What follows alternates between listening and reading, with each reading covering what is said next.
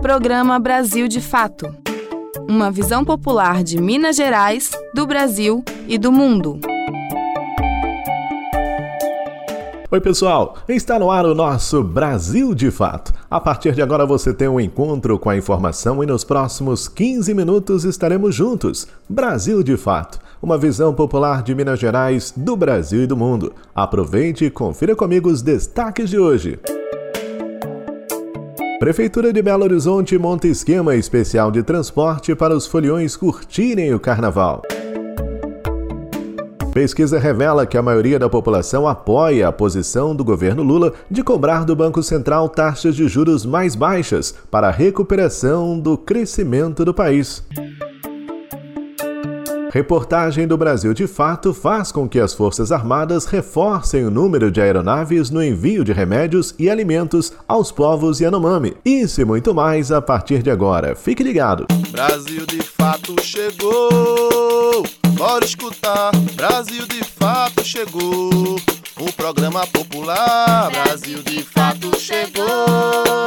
Bora escutar. Brasil de Fato chegou.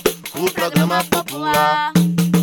Você está ouvindo Programa Brasil de Fato. A gente começa o programa de hoje falando de carnaval, que aliás já começou para valer em Belo Horizonte, não é? E pensando nisso, a prefeitura vai montar um grande esquema de transporte para que as pessoas possam se deslocar e curtir a folia. O repórter Wallace Oliveira tem as informações sobre locais de embarque e desembarque. Acompanhe. Um grande esquema de transporte coletivo será adotado em Belo Horizonte entre os dias 18 e 21 de fevereiro, durante o carnaval. O esquema contará com a ampliação no quadro de horários, acréscimo de viagens e mudança no trajeto dos ônibus e em pontos de embarque e desembarque. De acordo com a Prefeitura de Belo Horizonte, algumas linhas de ônibus municipais vão ser desviadas no começo da manhã de sábado, com a concentração de foliões na Praça da Estação. Dentro das áreas reservadas para desfile dos blocos, mais de 260 pontos vão ser desativados. Em cada ponto haverá um cartaz informando os pontos mais próximos para cada linha. As estações do MOV e BH Bus vão funcionar durante 24 horas, à exceção das estações Rio de Janeiro e São Paulo, que ficam fechadas no sábado, dia 18, das 4 às 11h59 da manhã. O atendimento vai ser realizado nas estações Tamoios e Carijós. Usuários do transporte coletivo podem tirar dúvidas no serviço. Posso Ajudar, que fica disponível nos seguintes endereços: Avenida Amazonas com Caetés, próximo à Praça da Estação, Praça 7, Praça Afonso Arinos na Avenida Álvares Cabral com a Avenida Augusto de Lima. E a Praça Diogo Vasconcelos, a Praça da Savassi. Todas as mudanças no esquema de transporte também estão disponíveis nos aplicativos Google Maps e no Sil Mobile. De Belo Horizonte, da Rádio Brasil de Fato, Wallace Oliveira.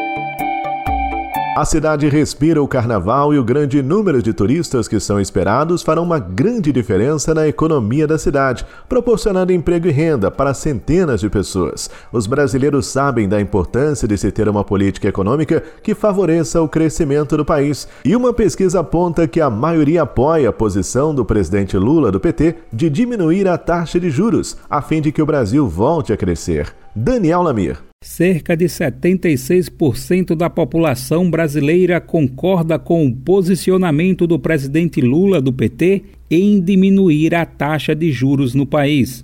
Por decisão unânime do Banco Central, o percentual segue em 13,75.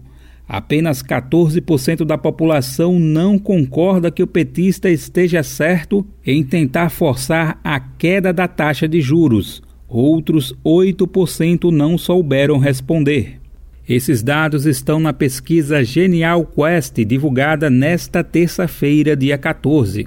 A discussão ganhou corpo depois que Lula passou a criticar abertamente o aumento da taxa de juros. Por meio do Comitê de Política Monetária, em 31 de janeiro deste ano, a instituição manteve a taxa básica de juros, Selic, uma das mais altas da série histórica. O presidente do Banco Central, Roberto Campos Neto, sinalizou, inclusive, que a taxa deve se manter em alta durante o ano inteiro. Desde então, as críticas ao Banco Central vêm se avolumando. Lula questionou a condição de independência do Banco Central, que foi determinada por medida provisória do governo Bolsonaro. Em outra ocasião, o presidente afirmou que o Senado deve analisar a responsabilidade de Campos Neto. Ele disse que o presidente do banco, que foi indicado pelo Senado, tem a possibilidade de pensar e saber como vai cuidar do país, porque ele tem muita responsabilidade. Ainda segundo a pesquisa, para 87% dos que votaram em Lula, o presidente está certo em seu posicionamento. Somente 8% discordam. Entre quem recebe até dois salários mínimos, 79% apoiam Lula. Entre aqueles que ganham de dois a cinco salários mínimos, 77% apoiam. Já para 72% das pessoas com investimentos, o presidente também está certo. O levantamento ainda apontou que, para 76% das pessoas, o presidente do Banco Central lida com a inflação brasileira com interesses políticos. Da Rádio Brasil de Fato, com reportagem de Caroline Oliveira de São Paulo. Locução: Daniel Lamir. Ainda sobre essa questão dos juros altos, para a gente entender melhor o porquê dessa queda de braço entre governo federal e Banco Central, tem a participação da economista Isabela Mendes, que vai explicar direitinho para a gente. Economia no seu dia a dia, com a economista Isabela Mendes. Olá, ouvintes da Rádio Brasil de Fato. No Economia no seu dia a dia de hoje, a gente vai falar mais uma vez sobre o Banco Central. Na semana passada, a gente falou aqui sobre as rusgas públicas que o governo Lula tem tido com o presidente do Banco Central, o bolsonarista Roberto Campos Neto, em torno da taxa de juros e da meta da inflação para 2023. Isso acontece porque nesse terceiro governo Lula tem uma novidade institucional que não existia quando o Lula governou lá atrás, nos seus dois primeiros mandatos. É a tal da independência do Banco Central. A independência do Banco Central era uma demanda antiga da parcela da direita brasileira mais ligada aos bancos e ao mercado financeiro, e eles conseguiram aprovar como lei em 2021, já no desgoverno Bolsonaro. Hoje, então, a legislação estabelece que o presidente e os diretores do Banco Central, eles têm mandatos fixos que não coincidem com mandato, o mandato do presidente da República. Então, se antes o presidente tinha o poder de demitir o presidente do Banco Central e a sua diretoria quando eles não cumpriam suas funções, hoje esse processo é bem mais burocrático e precisa ser aprovado no Senado com maioria absoluta. O Banco Central ele tem a função de realizar uma parte da política econômica que chama política monetária, que envolve a definição de metas para a taxa básica de juros e o controle da inflação. A taxa básica de juros, chamada Selic, é a taxa de juros que o governo paga quando pega dinheiro emprestado, e ela é a menor taxa de juros da economia. O problema é que o Brasil hoje tem a maior taxa básica de juros do mundo e isso não tem funcionado como remédio para a inflação. A inflação continua acontecendo e tem origens que não tem nada a ver com a taxa de juros, e é aí que tem estado os conflitos entre o governo e o Banco Central Independente, que diz que tem que manter as taxas de juros altas justamente para controlar a inflação. A questão é que os maiores detentores da dívida pública são hoje os grandes bancos. Quanto maior a taxa Selic, mais o governo gasta pagando juros aos bancos e menos sobra para o governo gastar com o que realmente importa, que são investimentos e políticas sociais. Isso significa que os bancos são os grandes interessados nessa política de juros altos. E, curiosamente, quando a mídia empresarial vai tratar da taxa de juros, só entrevista, só escuta economistas ligados aos bancos e ao mercado financeiro que tendem a defender esse alto nível de juros. Um segundo efeito colateral dos juros altos é que eles são péssimos para o setor produtivo e impossibilitam o crescimento da economia. Os juros altos são uma verdadeira sabotagem do crescimento, da geração de emprego, do desenvolvimento por um motivo muito simples. Quem tem dinheiro para investir vai preferir comprar títulos do governo, que tem um rendimento líquido certo, nessa taxa de juros que está alta, do que fazer um investimento produtivo, como abrir uma fábrica ou um negócio que gere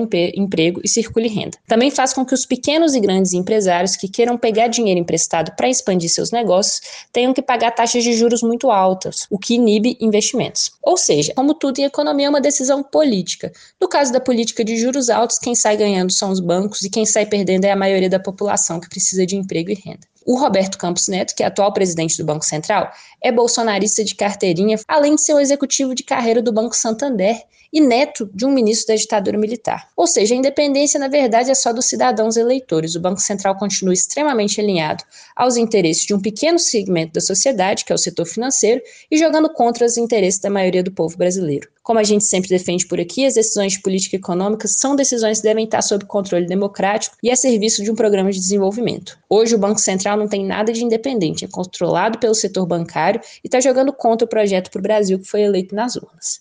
Isabela Mendes para a Rádio Brasil de Fato. Essa emissora é parceira da Rádio Brasil de Fato. Todas as sextas-feiras tem edição impressa do Jornal Brasil de Fato, com análise diferenciada sobre os fatos, denúncias que interessam ao povo mineiro, dicas culturais e, claro, o seu esporte semanal. A edição impressa é distribuída gratuitamente em diversos pontos de Belo Horizonte e região metropolitana como estações do metrô e do MOVE, e também chega em várias cidades mineiras. Jornal Brasil de Fato uma visão popular de Minas Gerais, do Brasil e do mundo. Programa Brasil de Fato uma visão popular de Minas Gerais, do Brasil e do mundo. E uma última informação é que depois de ter os seus pedidos ignorados pelas Forças Armadas, finalmente os povos Yanomami terão reforço no envio de alimentos e remédios, após publicação de matéria pelo Brasil de Fato. Quem conta pra gente é Douglas Matos. Após a reportagem do Brasil de Fato, as Forças Armadas acrescentaram três helicópteros à frota que faz ações humanitárias na terra indígena Yanomami, Roraima. Com isso, sobem para cinco as aeronaves que transportam alimentos e medicamentos às comunidades indígenas inacessíveis por terra.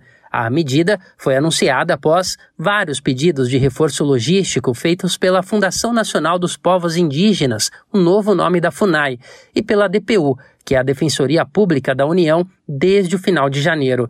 A solicitação do órgão indigenista foi ignorada pelo Estado-Maior Conjunto das Forças Armadas, conforme o Brasil de fato noticiou com exclusividade nesta quarta-feira. Horas após a publicação da reportagem, o site da FAB anunciou o uso das novas aeronaves. Dona da maior frota de aeronaves militares da América Latina, com mais de 700 veículos, a FAB empregava até agora um helicóptero do modelo H-60 Black Hawk na missão humanitária em Roraima. O segundo helicóptero em atividade tinha sido fornecido pelo Exército. O reforço nos voos humanitários anunciado nesta quarta ocorre no âmbito da Operação Escudo Yanomami, deflagrada pela FAB no dia 2 de fevereiro. Além do transporte de alimentos e medicação, a Força Aérea Brasileira atua com caças para interceptar aeronaves de garimpeiros e aviões que fazem o monitoramento do espaço aéreo. Cada um dos três novos helicópteros pertence a uma força. O Exército tem o modelo HM-4 Jaguar, a Marinha o H-15 Super Cougar e a FAB, o H-36 Caracal. A FAB afirma que as aeronaves têm capacidade de carga superior às que estavam sendo empregadas nas últimas duas semanas. No ofício da FUNAI, até então ignorado pelos militares, a presidenta do órgão indigenista, Joênia Wapichana, disse que o suporte logístico militar é imprescindível diante do aumento substancial do volume de alimentos que serão entregues aos Yanomami.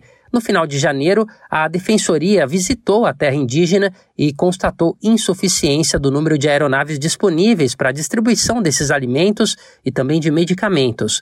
O órgão pediu o emprego de toda a estrutura logística possível, sem qualquer limitação orçamentária, conforme o ofício enviado ao governo federal. Sem helicópteros, é impossível transportar grandes quantidades de insumo para a maioria da área Anomami, que tem o tamanho aproximado de Portugal. Isso porque a maioria das pistas de pouso está em péssimo estado de conservação e é incompatível com aeronaves de grande porte. Um projeto de manutenção emergencial está em andamento. A terra indígena Yanomami vive uma crise humanitária gestada durante o governo de Jair Bolsonaro, que negligenciou pedidos de socorro dos indígenas e permitiu que a invasão garimpeira se desenrolasse quase sem restrições. O número de invasores era estimado em 20 mil, contra quase 30 mil indígenas que ocupam de forma legítima a área. Os garimpeiros começaram a fugir após o governo Lula iniciar uma operação para expulsar não indígenas e decretar emergência em saúde pública no território. Da Rádio Brasil de Fato, com reportagem de Murilo Pajola, em Lábrea, no Amazonas. Locução: Douglas Matos. E chegamos ao fim de mais um Brasil de Fato, com locução, roteiro e trabalhos técnicos de Tarcísio Duarte, coordenação de Wallace Oliveira, produção da equipe de jornalismo do Brasil de Fato. Grande abraço a todos, tudo de bom, fiquem com Deus e até amanhã. Tchau. Você ouviu o programa Brasil de Fato, uma visão popular de Minas Gerais, do Brasil e do mundo. Acompanhe mais notícias no site brasildefato.com.br.